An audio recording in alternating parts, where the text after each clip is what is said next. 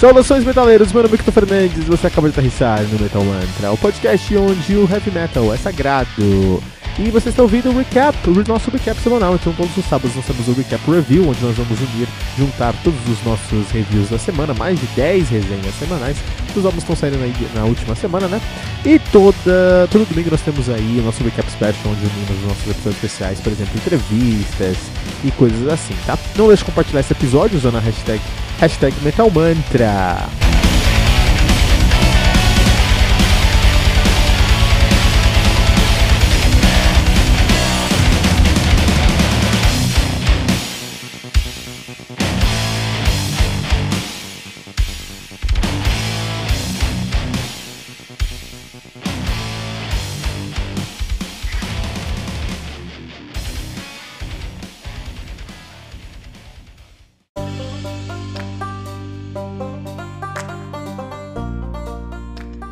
Empath, do Devin Townsend, álbum lançado no dia 29 de março de 2019 pela Inside Out Music. O álbum conta aí com 15 músicas, totalizando 1 hora e 14 minutos de play. Então, o álbum aqui é dividido em duas partes. Então, você tem a primeira parte, que é uma história um, que vai da primeira música à nona música, Castaway, Genesis, Spirits Will Collide, Evermore, Sprite, Hear Me, Why, Borderlands e Wrecked, ótimo. E depois você tem a segunda parte do álbum, da música 10 da música 15, que é uma música só, Singularity, Part 1 Draft, Part 2 IMI, uh, Part 3 Uh, There Be Monster, Part 4 Curious Gods, Part 5 Silicon Scientist, Part 6 Here Comes the Sun. Olha aí, muito interessante, né? Um, é, muito interessante também a capa desse álbum. Ele tem uma, duas capas alternativas aí. Tem uma capa mais simplista, que é uma capa brancona assim, brancona assim, né? É, com o logo Empath, Devin Thousand, uma tipografia muito legal, tá? E tem uma outra, outra capa que eu acho mais bonita, que eu vou colocar aqui no, no, no, episódio, tá? Então se você escutar, se você escutar, olha aí, se você escutar esse, é, o, o, álbum no Spotify, você vai encontrar a capa branca. Se você escutar esse, o nosso review no nosso, no Spotify, em qualquer lugar, você vai encontrar a capa alternativa que eu acho lindíssima, tem uma ilha, assim, que conta mais a história do álbum, né? Conta tem uma ilha, assim, essa ilha tá é num, num planeta distante, uma galáxia, um planeta ali, tem uma baleia aqui abaixo da linha do mar. Tem um mar aqui, dá pra ver uma baleia, umas tartarugas, uns peixinhos, uns bichão assim, né? Muito legal. É, essa dualidade de dois mundos, né? ele mostra a dualidade de dois mundos né? nessa capa. Devin Townsend sempre com detalhezinhos dentro do seu trabalho. Essa capa acho que pra mim representa muito esse álbum, representa muito o Devin Townsend. E a gente vai falar sobre isso no review aqui, né? Então, Devin Townsend é, uma, é, um, é um artista, né? Uma banda de progressive metal é, ele é de Vancouver, no Canadá, é nativo desde 97, desde então tem feito muita, muitas coisas. E aí você vai encontrar é, o Devin Townsend dentro do Ocean Machine, do Devin Townsend Band, do Devin Townsend Project, né? É, ele tá, e também no, no Strapping Young Lad. Você vai encontrar em vários lugares aí, né? É, é um cara muito prolífero, achei essa palavra. Tá sempre tocando em vários lugares. Uh, ele tem aí uma discografia bem interessante de ser, de ser, de ser, de ser discutido aí, né? Então, é, vou tentar ser um pouco breve, mas o fato é que ele tem Ocean Machine, o Biomac, de 97, seu debut, é um excelente álbum, provavelmente um dos melhores álbuns até o momento. Infinity, de uh, ah, 98, os Physicist, de 2000, Terria, de 2001, Devlab, de 2004, The Hammer, de 2006, não The Hammer, The Hammer, tá? De 2006.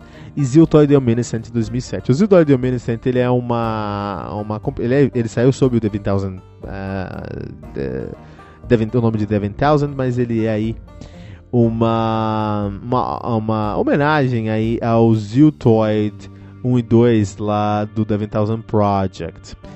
É, e o Ziltoid é onde eu conheci o Devin Townsend. E esse foi um erro isso foi um erro, tá? Isso foi um grande problema, foi ter conhecido o Devin Townsend pelo uh, Ziltoid, porque o Ziltoid ele é uma partícula do que é o Devin Townsend. Isso o Devin Townsend como o seu, o seu projeto solo, o seu projeto com o nome de Devin Townsend aqui, que é o projeto principal, né? É um, o, o, o, o Ziltoid é uma partícula, é uma faceta. Tem muito, muito, muito mais além disso, na verdade. Então, Devin Townsend Nesse, é, nesse, é, atualmente formação do Devin Townsend, né? Devin Townsend tocando vocal, guitarra, baixo, teclado e programa bateria. Sim, acredite se quiser, ele faz tudo isso, cara. Ele faz tudo isso. Ele é um, Devin Townsend é um dos maiores gênios, cara. Um dos maiores gênios aí do, do, da música. Não só do heavy metal, da música, cara. Ele é uma instituição enquanto música, assim, né? Então, indo pro álbum em si, assim, eu tive... O meu erro foi ter conhecido o Devin Townsend tarde, em 2007 com o Ziltoid Luminescent. Depois eu fui escutar o Ziltoid Square e outras coisas assim. E o Ziltoid, ele é um álbum caricato do The Thousand, né? É um álbum muito bem feito, tem toda a sonoridade do The Thousand, sim, mas é um álbum que não representa o The Thousand enquanto músico, assim. Ele é uma faceta só, né? Tem muita comédia, ele tem muita comédia em Ziltoid, assim. The March of the Pussies. É isso que ele está falando, cara. Ele está falando desse nível de comédia. The March of the Pussies. Conta a história de um alienígena que está dominando a Terra. E somos todos salvos pelo Captain Spectacular, né? Então é, é, é uma grande sátira. é uma piadona, assim. Não como o Detonator, porque é uma piada mais inteligente, com não inteligente também, mas refinada, com certeza. Inteligente eu não sei. Final, bom, long story short, é, eu conheci o David Townsend pelo Ziltoid e isso me fez redescobrir os, o, o, o David Townsend com, através dos anos em seus outros trabalhos. No Ocean Machine, no Devin Townsend Band, no Devin Townsend Project, no Devin Townsend, que é o que, que a gente tá ouvindo aqui, ouvindo aqui mesmo, no Young uh, Strapping Young Lad. Um, eu tive que conhecer, redescobrir, reconhecer o Devin Townsend desses outros trabalhos, né? E ele é canadense, canadenses sabem é, ter uma, uma, uma, uma, experiência com música diferenciada, eles tocam mais. Por algum motivo, o canadense toca muito, cara. Tanto que o Tech Death, álbum, que, é, estilo que depende pesadamente de, tec, de tec, técnica mesmo, é um estilo canadense em sua maioria. Um, o Tech Death está para o Canadá como o Gothenburg Metal está para o a Gothenburg na Suécia. Então, é, é, ele toca muito, ele, ele, é um gênio da música, um gênio, não só enquanto entregar as suas músicas, mas ele entende, ele é, domina as técnicas de todos os instrumentos que ele toca, e não são poucos, a produção musical, a composição, a letra, a produção, a personalidade, a identidade, a sonoridade, a timbragem, o conceito. Um cara completo, cara, um cara completo. E, e pra mim não, me, não é estranho que esse cara não consegue tocar em uma banda, ele toca em vários lugares. Porque não é um cara é, unidimensional, ele tá aí, sabe, ele polivalente, consegue fazer muita coisa. E esse álbum, o Empath, ele para mim é bem interessante porque ele tem essa dualidade assim, ele traz o Empath Enquanto o álbum, o álbum traz duas histórias, né? E essas duas histórias, elas são contrastantes, então você precisa. É como se um mundo pode. Tentando mostrar como um mundo pode ser empático a outro mundo, né? Um conceito muito legal. A capa mostra isso, tem essa dualidade na capa e como um, um, uma parte da capa pode ser empática com outra capa. Mas acho que também eu, eu enquanto é, reviewer aqui no Metal Mantra, eu vou tomar liberdade de acrescentar uma outra camada para o título Empath desse álbum, que eu acredito que o Devin Townsend tá se expondo pra gente, falando, olha, é assim que minha cabeça funciona, cara, eu não consigo parar, é muita coisa que acontece aqui, entendeu? Eu tenho muita coisa que eu preciso colocar no papel, escrever e tocar. Então, seja empático comigo, sem, me conheçam para você conseguir me entender. Porque esse álbum aqui foi, é fruto de uma cabeça que nunca, nunca para. Meu, tem tanta coisa acontecendo nesse álbum. Eu não tô, eu não tô de sacanagem. Ouvi nesse álbum. O que, que eu encontrei? Eu encontrei linha, uma, uma linha de violão, é, uma, algumas linhas de violão, eu encontrei linhas de ukulele, eu encontrei blast beats, eu encontrei uh, uh, folk uh, setentista, eu encontrei blast beats, eu encontrei é, é, introduções cinematográficas, eu encontrei gatinhos no background. É impressionante, corais, corais é, é, é celestiais, assim. É impressionante como tem referências e coisas nesse álbum aqui. Na verdade, é, tem, é, tem muitos elementos no álbum, mas todos eles têm, são pensados, porque é isso que o Devin Townsend faz, ele pensa e ele liga essas esses, esses elementos desse álbum a referências da sua própria carreira. É como se o Empath fosse um The 10,000 Greatest Hits, porque ele pega elementos de toda a sua carreira, em todos os seus projetos, e coloca esses elementos nesse álbum. Você escutou esse álbum e gostou de tudo, você gostou de toda a carreira dele. Se você não gostou de alguma coisa, você não gostou de parte da carreira dele, porque é isso. Uh, então você vai encontrar coisas intricadas como baixos intricados em Evermore, grooves mais, mais complicados que grooves de DT, por exemplo. Assim, você vai encontrar. É, é, você vai encontrar muita coisa nesse álbum, muita, muita coisa mesmo. Isso para mim é excelente, porque o Devin Thousand, ele desafia o status quo do músico de heavy metal. Isso é excelente, cara. Uma coisa que eu não gosto muito em Angra há muitos anos é como eles endeusam a música e o heavy metal, cara. E como colocam o heavy metal num patamar onde você, ouvinte do Metal Mantra, não pode pegar o seu violão e tentar tocar Carry On, não, que isso? Que ultraje! Não, você pode tocar na sua casa, mas você vai montar uma banda, você vai montar uma, você vai fazer um som, você não sabe tocar. Você não tem 17 anos de conservatório, você não faz esse pizzicato de 194 com quatro dedos. BPMs por minuto por BPMs por 4 Seu bumbo duplo, um pé mais pesado que o outro. Então, é, bandas como o como o, o Angra, Angra pra mim eles fazem isso todos os momentos, mas bandas como o Angra, como é, o Sepultura também faz isso, eles colocam o patamar, o, o, metal em outro patamar, um patamar de, olha, eu faço isso, essa é minha profissão, você não sabe fazer. E se não fizer, isso é merda, isso é muito merda. Não Eles não falam isso, logicamente, mas é, é, um, é, um, é um espírito ali, sabe? O Devin Townsend confronta isso, porque beleza, ele é gênio e toca muito bem. Mas mesmo se ele não tocasse bem, tudo que ele executa aqui é, traz um bom humor pro heavy metal a ponto de você olhar e falar: Ah, pô, eu quero fazer isso também. E o Devin Townsend nos convida, falou: Não, faz, cara. Olha, eu faço. Eu faço no Devin Townsend, eu faço no Devin Townsend Project, eu faço no Devin Townsend Band, eu faço no Strapping Young Blood, já fiz no Punky Blush, uh, Brister, já fiz no Caustic Thought, já fiz no Band C, já fiz no Casuality of Cool, já fiz no Evolution Harmony, já fiz no Steve Vai, fiz em todos os lugares, você pode fazer também. Então é, é aquilo, né? É, tem alguns profissionais que eles criam uma aura de, de, de, de Halo, um Halo, do cara, uma aura de grandeza para te afastar os que não são profissionais justificar a sua importância. Acho que isso acontece muito no heavy metal, não com o Devin Townsend que desafia o status quo dessa ode ao heavy metal, dessa adoração ao heavy metal, né? Long story short, uh, Devin Townsend Empath, um álbum muito cru, é, muito exposto, não cru, um álbum que expõe muito o Devin Townsend em seu projeto. Eu estava muito, muito, muito curioso para fazer, para ouvir esse álbum, ouvi, amei. Não sai da minha playlist no Spotify, vai estar nos meus mais vezes no final do ano, porque eu não parei de escutar esse álbum. E uh, fiquei muito feliz de ter ouvido esse álbum, ter feito essa resenha. Um dos motivos de ter começado o Metal Mantra é isso: desafiar o status quo de que podcast tem que ter uma produção milionária e você tem que ficar sete horas editando um trecho de cinco minutos para sair ali no seu episódio uma vez por semana. Não. Metal Mantra desafi desafiamos todos o status quo do podcast, assim como Devin Townsend desafio o status quo do Heavy Metal Devin Townsend Path no Metal Mantra.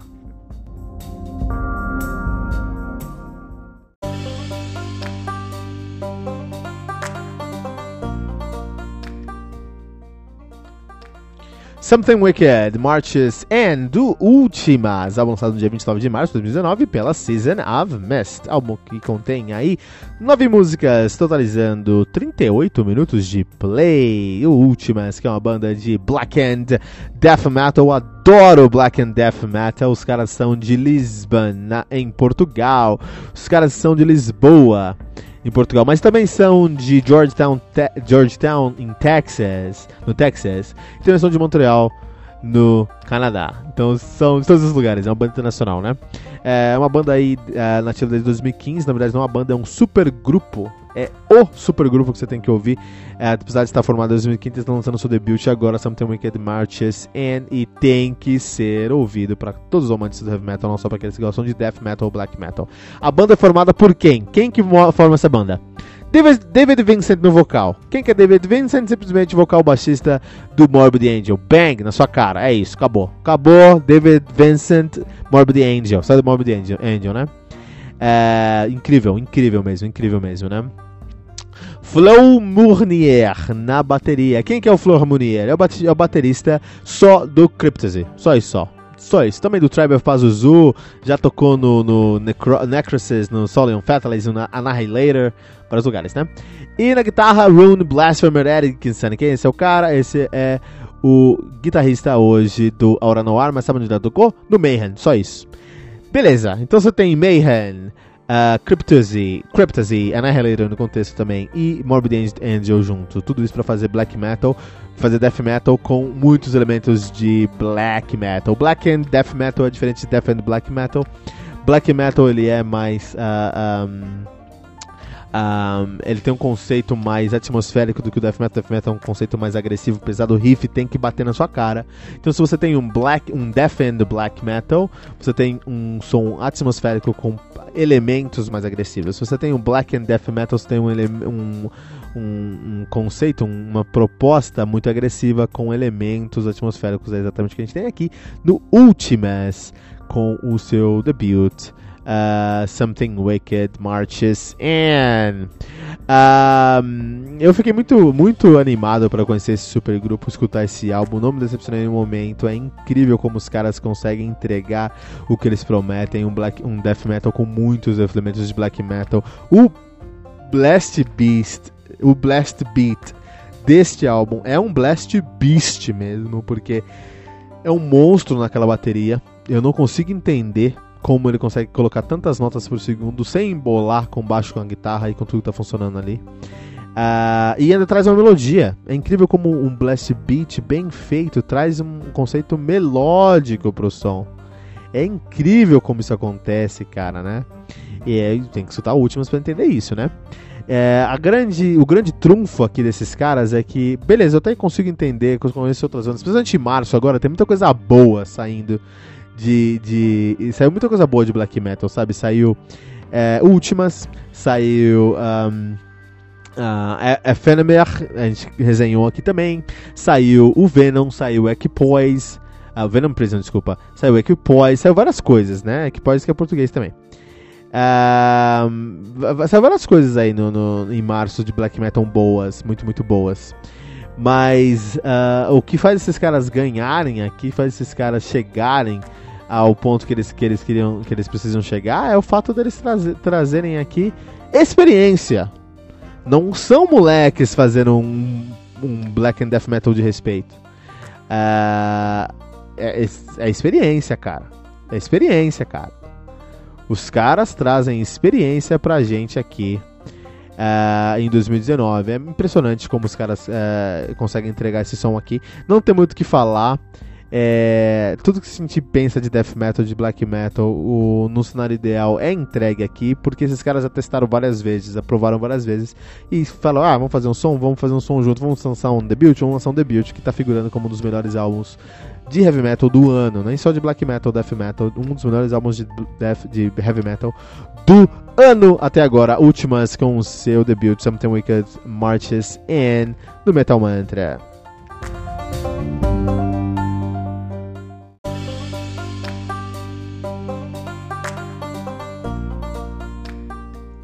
The Spell do Sealer Darling, álbum lançado no dia 22 de março de 2019 pela Nuclear Blast, álbum que foi gravado aí no New Sound Studio nas, em Zurich, na Suíça. O álbum conta com 1 hora e 13 minutos de play, produzido por Tommy Vetterli. Olha aí, cara, muito bom. Uh, álbum conta com 13 músicas totalizando 1 hora e 13 minutos de play aí, né? O Cellar Darling, que é uma banda de Progressive Heavy Metal da Suíça, os caras aí. Que é uma a, a banda que conta atualmente em sua formação com Merlin Sutler, Ivo Renzi e Anna Murphy. O Ivo Renzi, ele tocava no Elvate, então isso aqui é um é meio que um, um trabalho aí para do Elvate, também melhor que o Elvate. Eu gostei mais de Cellar Dorn do que o Veit. Acho que o Veit acaba sendo mais. Mas como tem mais gente lá, aí é difícil entregar, entendeu? Porque tem que passar por mais reuniões e tem mais PowerPoint para apresentar, deve ser mais complicado. Aqui no, como é menos gente, são três caras, é, tudo funciona mais tranquilo, mais fluido, funciona mais direto assim. Eu prefiro Cellar Dorn. Sealer Darling, desculpe-me, né?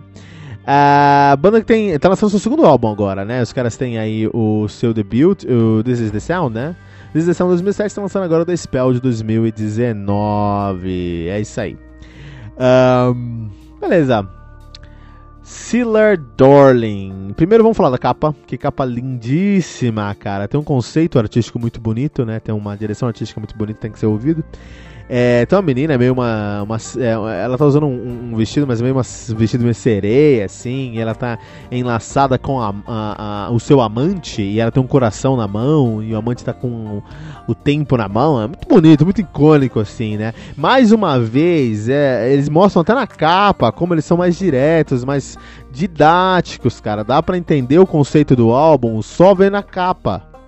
Que bom! Aprenda com isso, Elvete, porque nunca entendi nenhuma capa do Elvete, cara. Acho bonito até, mas não entendo nada daquelas capas ali. Aqui eu já entendi, bati o olho e entendi a capa aqui já, né?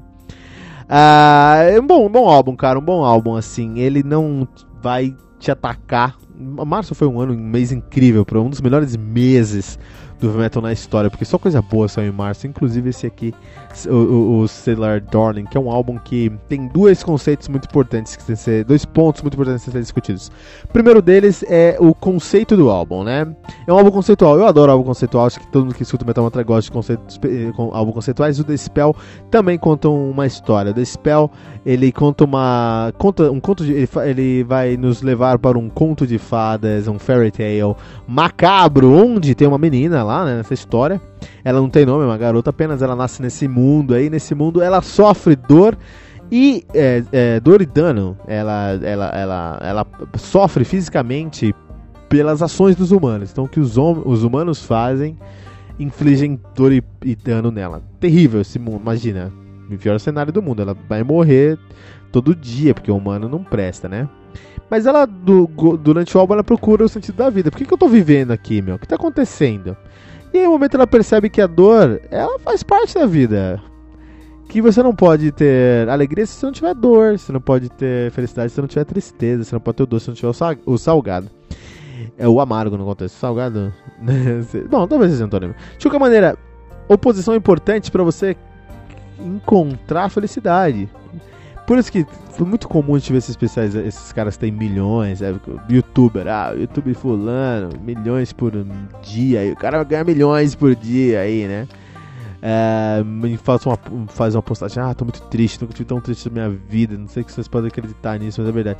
Porque se você. É, dinheiro, recursos financeiros é um dos, dos recursos em geral é, o, é, um dos objetivos da vida você aprender a gerenciar recursos. Recursos financeiros, então, meu, é um, é um trabalho de uma vida você conseguir criar recursos financeiros que estejam numa. Se está numa situação tranquila.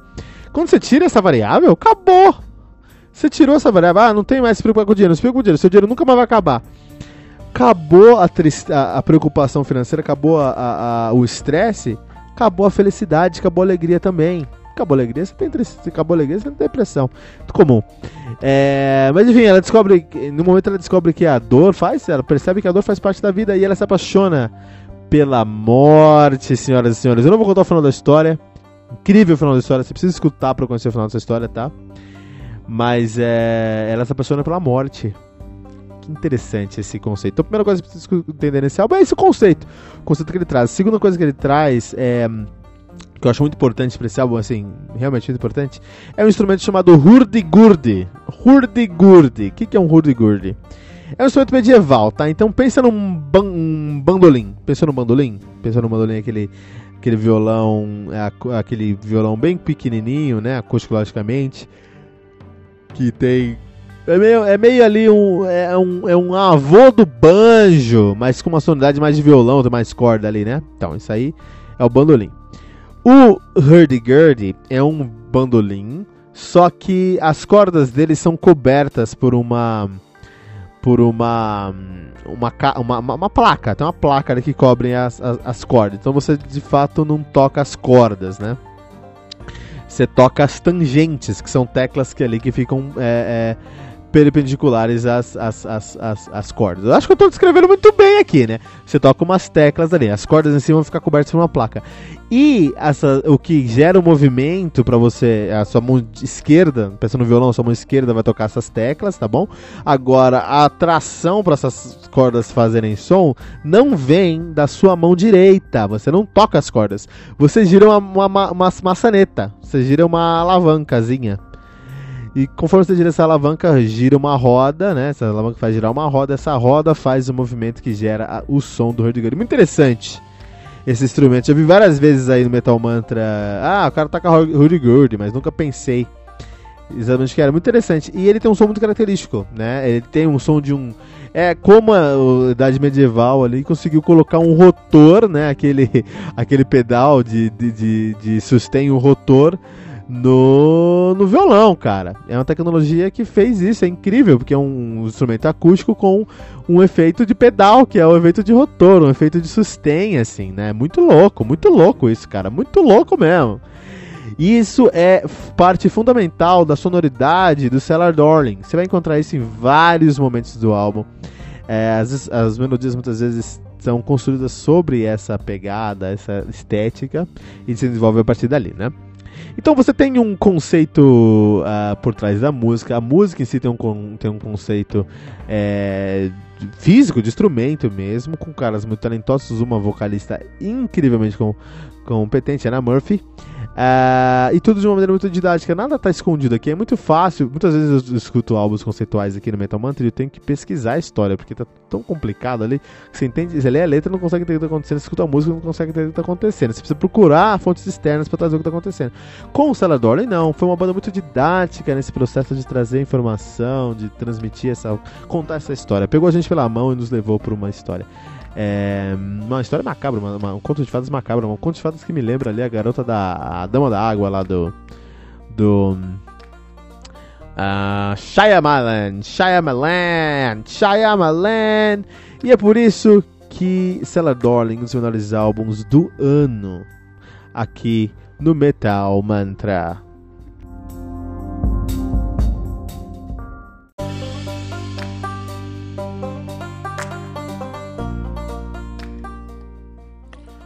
Moonglow do Avantasia, álbum lançado no dia 15 de fevereiro de 2019 pela Nuclear Blast. O álbum conta com 12 músicas, totalizando 1 hora e 10 minutos de play. O Avantasia, que é uma banda de symphonic power metal de Mainz, na Alemanha. Estão nativos aí desde o ano 2000, de fato, 2000 a 2002. Eles estiveram ativos, pararam em 2002, voltaram em 2006, estão nativa desde então.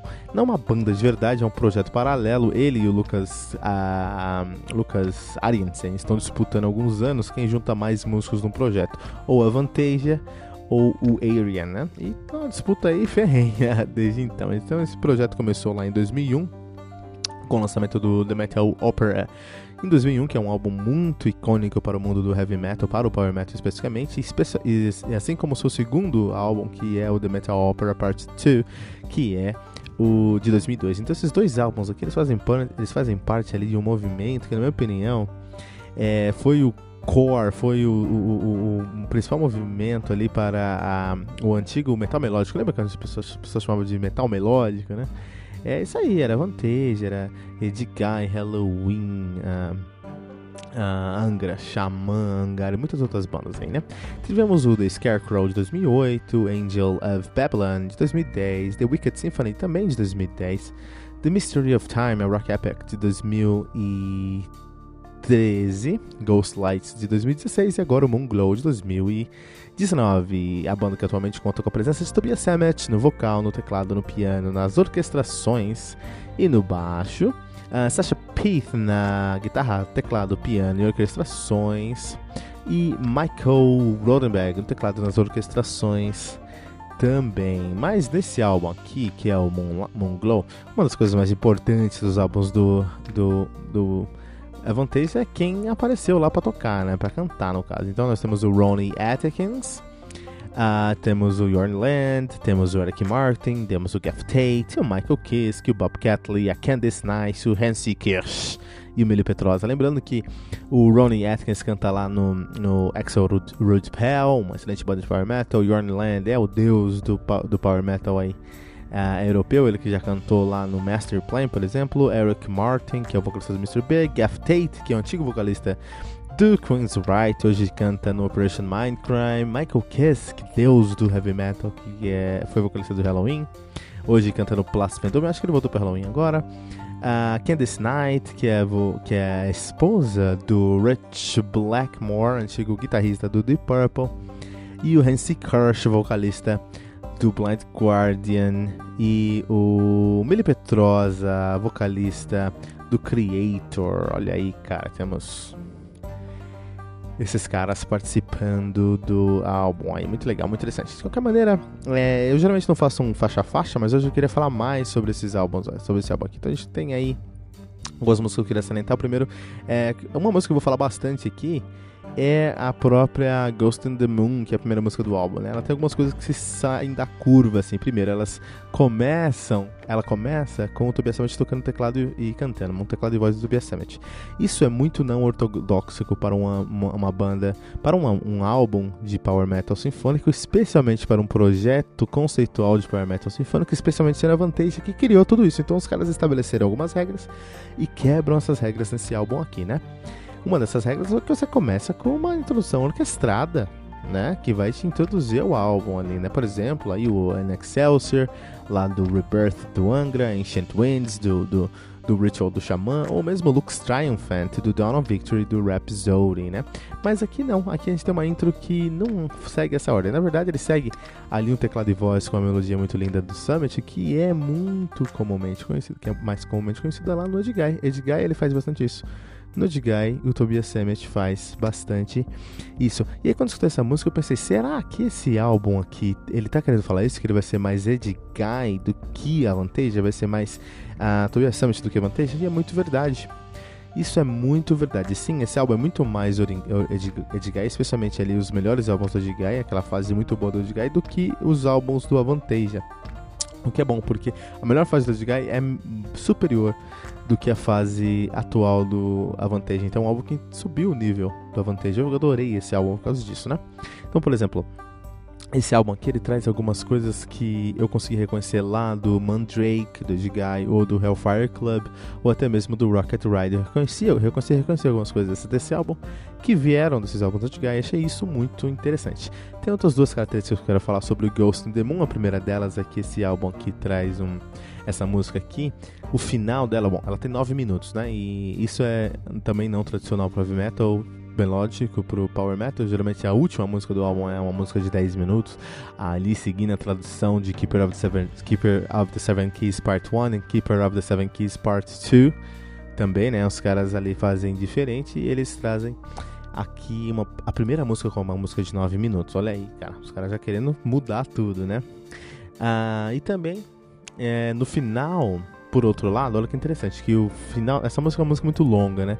E só que você não percebe que ela é longa porque ela é totalmente muito dinâmica, ela tem várias modulações durante ela, então às vezes ela está muito mais cadenciada, às vezes está muito mais agressiva, sempre com muito bom gosto, sempre com melodias muito bem feitas. Só que aí no final do dia, quando você olha para essa música, é, lá foram mais ou menos dois terços dela, ela fica totalmente é, em silêncio. Você fala, ah, a música acabou. E tem um trabalho assim, a música vai baixando no fade away, assim, conforme vai dando esse fade away, fade out, é, ele tem alguns elementos que continuam presentes lá, mas é tão baixinho que você fala, pô, a música vai acabar, vai começar outra música. Do nada, esses instrumentos ressurgem e você tem de verdade o final dessa música. Então é uma surpresa muito legal. É, me pegou de surpresa, eu fiquei, caramba, é a mesma música, como assim, né? E no final da música eles repetem o refrão duas vezes, o que é muito comum. Só que na segunda vez que eles repetem o refrão, eles modulam o tom da, do refrão, aumentam o tom, sobem o tom do refrão.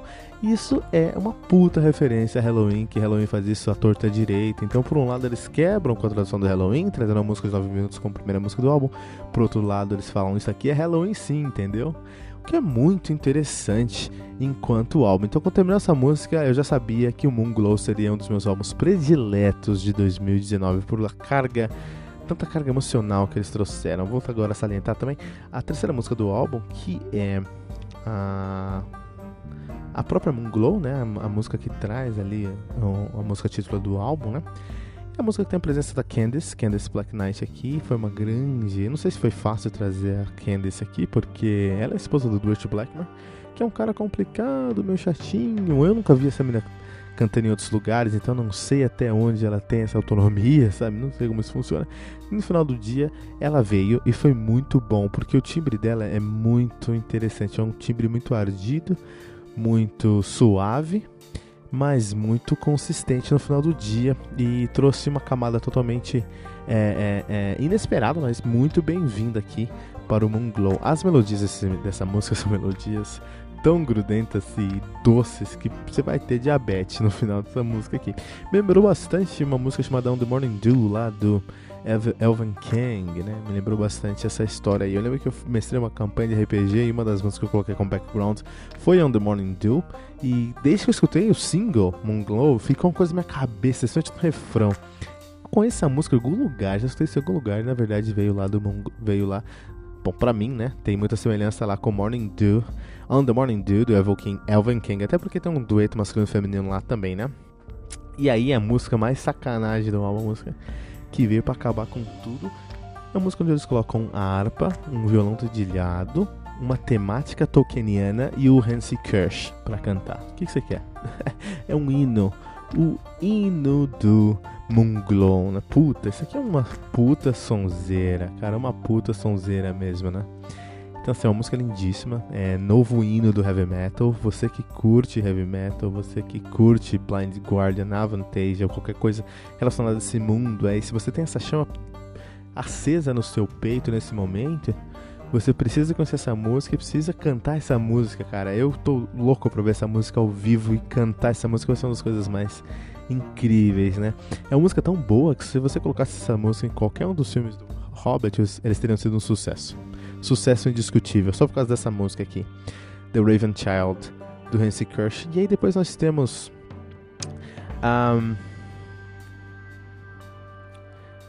a, é, e essa música mesmo, ela, a, do, a, a, a The Raven Child do Hansi Kirsch, ela tem 11 minutos, cara. 11 minutos, cara. E são 11 minutos que você vê passando bem tranquilo, assim. Então, é, você, você vai trazer nesse. Você vai encontrar nessa música, encontrar riffs que conversam com os arranjos da harpa no início da música. Isso é muito bem feito. Isso é muito bem feito. Isso é um cuidado muito bem feito.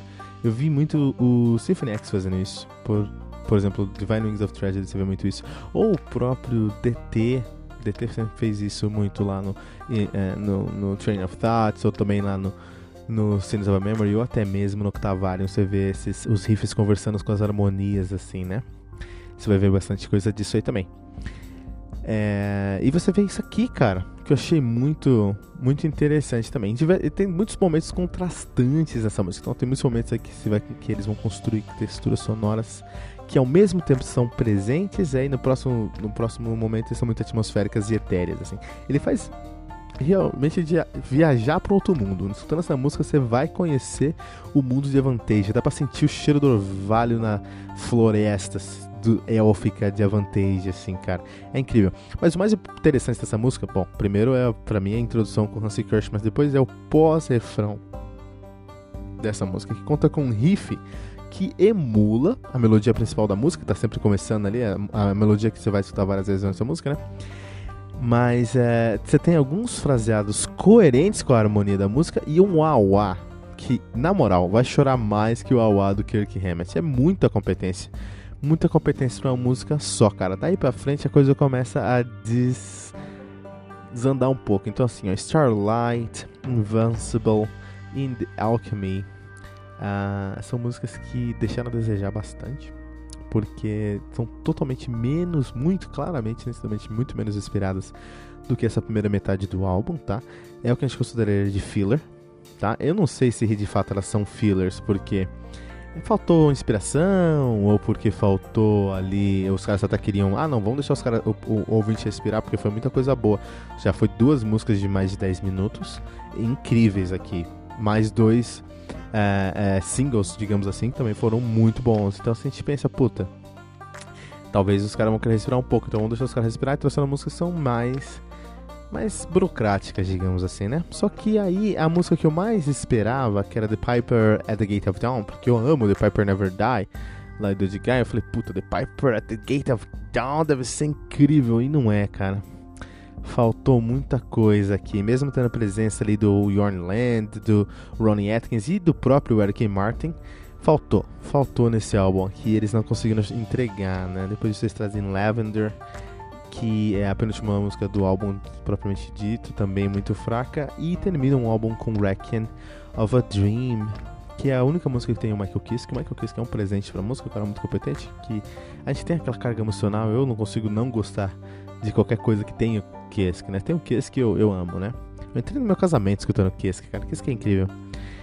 Mas esse álbum aqui, essa música aqui ficou muito. Dá pra perceber que tem muito menos inspiração do que todo o álbum, assim. E ela não tem uma. uma conclusão, ela não entrega uma conclusão assim, né? Ela tem uma música de, de, de 7 minutos aí, é, são.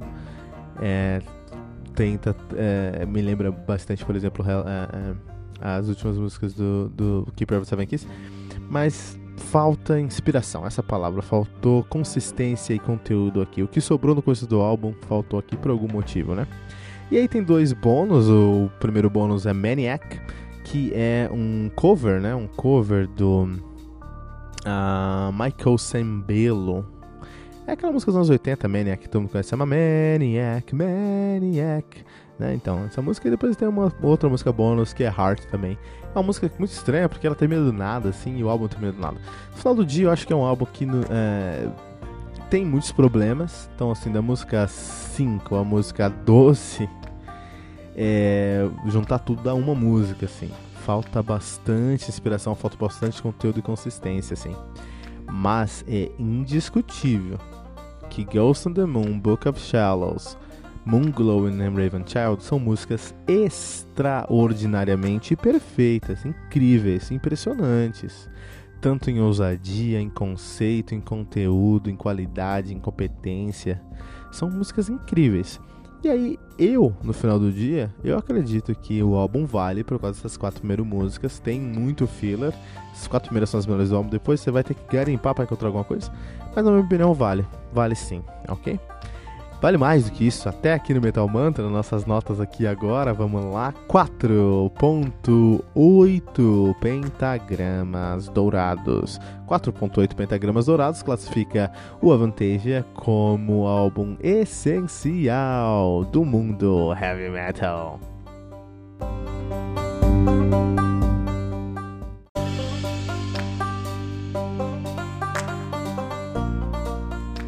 The Atlantic, do Evergrey, álbum lançado no dia 25 de janeiro de 2019 pela AFM Records.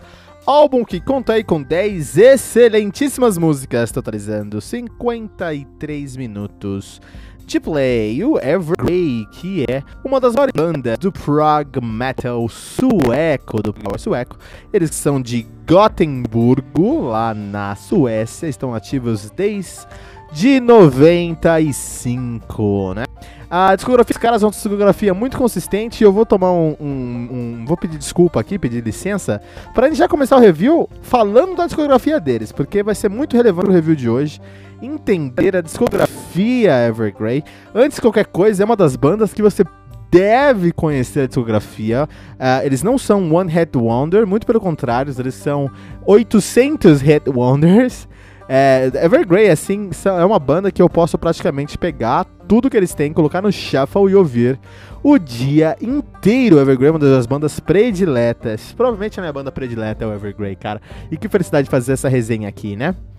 Um, os caras que começaram em 98 com seu debut, o The Dark Discovery. E esse é um ótimo nome para você entender Evergrey, um ótimo título para você entender Evergrey, porque eles são foram uma descoberta, uma banda que chegou assim do nada, ninguém viu chegando, os caras não, veio de, não vieram de outros trabalhos anteriores, com um incrível talento, um talento incrível lá com eles, e muito, muito carregado de peso e melancolia e tristeza, e essa temática mais dark mesmo, até mais gótica aí, né? Uh, muito por causa da emoção que o Home England consegue colocar nas suas letras, e as letras são nada alegres e nada para cima, né? Eles continuaram em 99, no ano seguinte, presta atenção, com Solitude, Dominance, Tragedy, que nome forte, né? Solitude, Dominance, Tragedy, um incrível álbum aqui. Em 2001 eles já lançaram um álbum temático, um álbum que fala sobre uma uma é, abdução alienígena, o In Search of Truth, e é até o momento um dos melhores álbuns do uh, Evergrey. Tem coisas como Master Plan, tem coisas como uh, uh, tem coisas como Masterman, Rulers of Mind, Watching the Skies, The Encounter, Mark of the Triangle, Dark Waters is Misled. Eu vou falar pra você que esse é um dos álbuns mais incríveis que eu já ouvi na minha vida. É um álbum que fala sobre abdução. Eu, não, eu tenho muito medo de ET, né? Mas esse álbum aqui é incrivelmente impressionante. Eu recomendo que você vai começar com a Evergrey, você começa aqui ou nos próximos dois álbuns, né? Depois aqui do Insert de novo, eles lançaram o Recreation Day, já em 2001. E aí o Recreation é um ótimo ponto de começo se você quiser. Um... Que o Recreation Day é a coisa mais alegre deles. 2003, na verdade. O, o, na verdade, o Search of Truth é de 2001 e o Recreation Day de 2003. Então, o Recreation Day é a coisa mais alegre deles aí, cara. é o Recreation Day. E o próximo álbum também que eu recomendo, se você, esses três álbuns, se você quiser conhecer a Evergrey, você começa aqui, ó. É In Search of Truth, Recreation Day, ou em 2004, The Inner Circle. O Inner Circle é onde eu conheci o Evergrey, onde a maioria dos brasileiros conheceram o Evergrey, porque foi quando eles chegaram no Brasil até o grande responsável para essa, pra essa fanbase do Evergrey aqui no Brasil é o Johnny Moraes, nosso grande amigo Johnny Moraes, que estamos esperando a presença dele aqui no Metal Mantra, que resenhou esse álbum do Evergrey para uma revista de lançamentos, provavelmente a Road Crew. E ah, por causa da resenha dele, muito positiva, a galera, não por causa só disso, mas também por causa disso, a galera foi buscar. E aí o Evergrey é o que é hoje, né? É um ótimo exemplo. Aqui Circle também é um álbum conceitual, fala sobre um, um ministro que tá perdendo um ministro religioso que tá perdendo a sua fé, tá? Aí eles lançaram Morning, uh, uh, Monday Morning Apocalypse, que ele é um pouquinho fora da curva, ele sai dessa, dessa terceira, dessa trilogia da, de Santa Trindade da Evergrey, ele já chegou ali num ponto um pouco mais... É, eles aqui acertaram em, em um sucesso até mais comercial, assim. Foi ruim? Não foi. Você tem coisas como I'm Sorry nesse álbum, que, que é um álbum que é uma música impressionantemente linda, assim, por exemplo. Então, Monday Morning Apocalypse tem coisas muito legais também, mas tem uma pegada mais comercial, isso é indiscutível. Depois eles assumiram a, a em 2008 um, um, som muito mais agressivo com o Torn, e isso se deu a entrada, né, desse álbum aqui, do Yari Kailunainen, simplesmente o meu bass hero, o baixista do Stratovarius, foi lá tocar com eles no Torn, é um álbum, coisas como... Um, eh, coisas como a faixa título Torn ou com outras, por exemplo, é, Broken Wings mesmo, que é a faixa, ou Fear, ou são coisas, são das coisas mais agressivas que o Overgrowth fez na capa do Torn. É uma capa digna de menção, que é uma capa lindíssima é, é, é, pra gente aí, né? Uh, só que depois do Torn, eles começaram uma coisa bem diferente. Então, com Glorious Collision de 2011, já no novo milênio, aí olha que interessante, o, na, depois da primeira década do, primeiro, do novo milênio, eles, eles assumiram uma postura muito mais. É, é, uh, como posso falar isso aqui? Moderna. Eles tentaram assumir uma sonoridade mais moderna, né? Uh, o England ele começou a fazer riffs mais simples, a coisa começou a ficar mais moderna. Aí, a, a, exemplo também, o Symphony X também fez isso também, né? Outras bandas fizeram isso também, e o Evergrey fez isso também, cara, e ficaram com uma postura mais moderna. Então, quando eles lançaram Glorious Collision, eu ainda gostei desse álbum, porque tem coisas nesse álbum que são excelentes. Mas a fanbase já falou: opa, alguma coisa mudou aqui. Então, alguma coisa diferente. Eles já vinham nessa pegada com o Thorn, mas como o Thorn era muito agressivo, a galera não teve muito problema. Agora, com Glorious Collision, a galera, aí tá. Os caras mudaram o som. Cadê o meu Solitude Dominance Tragedy? Cadê o meu Recreation Day? Cadê o meu Inner Circle, né? E aí, ele assumiu com Hymns for the Broken. O Hymns of the Broken, é, esse é muito interessante porque ele foi um álbum que foi concebido para ser um álbum só, o Hymns for the Broken, uma história só. Só que é, foi uma história tão é, relevante para os caras, tão importante para os caras, que eles assumiram, começaram até a, a, a, pensar em continuar aquela história. Então, Hymns of the Broken também é um álbum que segue a pegada do Glorious Collision. Então, ele é um álbum muito mais comercial, muito mais moderno, com um Grey muito diferente das origens do Evergrey. Ainda assim positivo, mas é um álbum que particularmente eu não gostei muito, nem escutei muito. Porque é uma banda totalmente diferente, o Hymns of the Broken, do que, o, por exemplo, o Recreation Day. Depois eles lançaram em 2016 o, Sol, o, o Storm Within. E com o Storm Within, eles continuaram a história do Hymns of the For the Broken, mas eles continuaram com uma, um, um, um som mais. Um, desculpa a palavra, mas mais perdido. Um álbum que eu não gosto muito, o Storm Within. Nem escutei muito, porque depois de três álbuns com sonoridade diferente, eu já tinha perdido a esperança de voltarem na sonoridade original, né? E aí, a grata surpresa do The Atlantic. Então, The Atlantic, para começar a história, ele é o, a, o, final de uma trilogia que nem deveria ter existido. Quando eles fizeram Hymns of the Broken, eles não queriam fazer uma trilogia. Eles queriam só fazer um, um álbum, é, um álbum em si. Ali, vamos gravar um álbum aqui, mas eles acabaram escrevendo mais sobre aquele conceito no Storm Rhythm e terminando toda essa trajetória agora no The Atlantic. Então encerra uma trilogia que nem deveria ter existido. Eu pedi ajuda lá pro pessoal do grupo do Telegram do uh, Podcrastinadores para encontrar uma analogia de filmes. Encontrei vários filmes que assumiram isso. Por exemplo, é... por exemplo, é, um, o próprio a Star Wars foi concebido para ser um, um, filme só, depois virou trilogia e depois muitos outros episódios. O próprio Toy Story também. E o exemplo que eu quero trazer aqui é Thor Ragnarok. Por que eu quero trazer Thor Ragnarok? Porque o primeiro filme do Thor foi uma aposta. Que era pra ser isolado, mas deu certo. O segundo filme do Thor as, seguiu a, a, a mesma trajetória do primeiro filme. Foi mais ousado e foi um tiro na água. Mas o terceiro filme do Thor corrigiu tudo, voltando a um tom mais descompromissado, como se o jogo já tivesse ganho. E é exatamente o que a gente tem aqui com o, o, essa última, mais recente trilogia do Evergrey. Porque você tem o Hymns for the Broken, que foi uma aposta. E não funcionou muito. O Storm Within foi uma continuação de uma aposta e eu nem escuto esse álbum, cara. E não recomendo esse álbum na fotografia. E o The Atlantic, ele encerra uma trilogia que não deveria ter acontecido, assim como uh, Star Wars, por exemplo. Mas é o melhor álbum da trilogia, Ragnarok é o melhor filme da trilogia. Então, muito obrigado, podcastinadores, por essa referência, tá? Que eu tô usando aqui. E é totalmente verdadeira, segundo esse álbum, porque o The Atlantic, ele ainda tem a sonoridade do Hymns of the Broken, do Glorious... Essa sonoridade que o Evergrey vem desenvolvendo desde o Glorious Collision. Mas, dessa vez eles acertaram na sua proposta e essa sonoridade funciona da maneira que deveria funcionar e traz referência. É como se o Evergrey nunca tivesse deixado de, de fazer o som deles desde a época do Recreation Day. Então pensa que esse álbum aqui deveria estar ali eh, depois do Recreation Day, antes do Inner Circle. Ele tem uma pegada que é indiscutivelmente mais parecida com Hymns the For the Broken, mas eles têm é, uma temática, um peso, uma melancolia nos riffs dele que nos remetem à época do Recreation Day. Isso é incrível porque é o que a gente precisa, é o que os fãs queriam, eu como fã uh, incondicional do Evergrey. Eu amei o The Atlantic porque eu já tinha perdido todas as esperanças, não esperava nada desse álbum. Não esperava nada do Evergrey por causa do que eles tinham lançado nos últimos anos.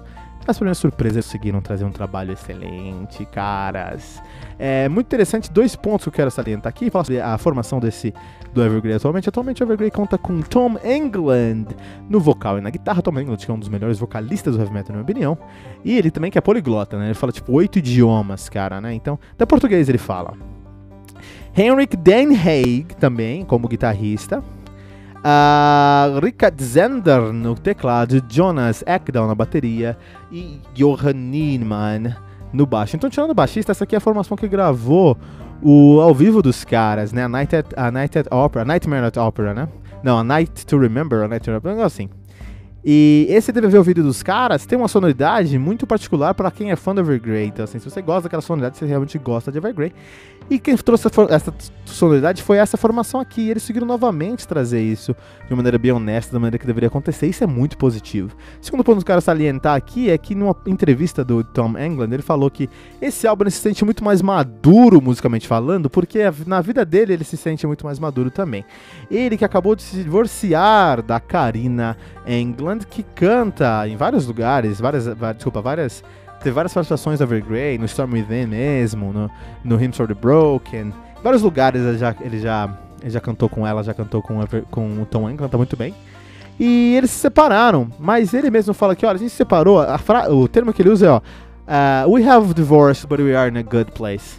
Nós nos divorciamos, mas a gente tá lidando bem com isso, a gente tá bem, a gente tá tranquilo com isso. Isso traz uma maturidade pra vida, e ele disse que isso refletiu no som dele, trazendo uma maturidade pro som deles. E eu posso falar que isso é muito verdade.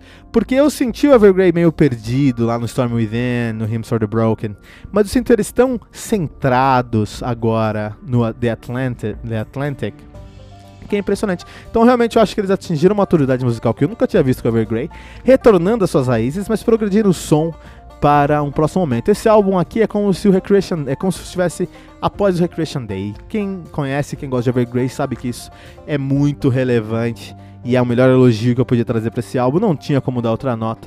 Desculpe-me o fanboísmo, mas pode conferir por si mesmo esse álbum aqui.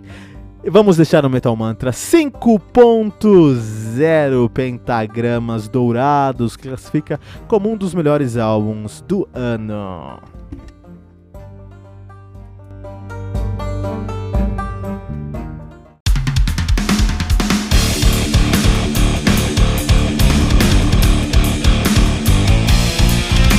Você ouviu mais uma edição Metal Mantra, o podcast do Metal Sagrado. Apresentação: Kilton Fernandes. Não deixe de compartilhar a palavra do metal compartilhando esse episódio, usando a hashtag Metal Mantra.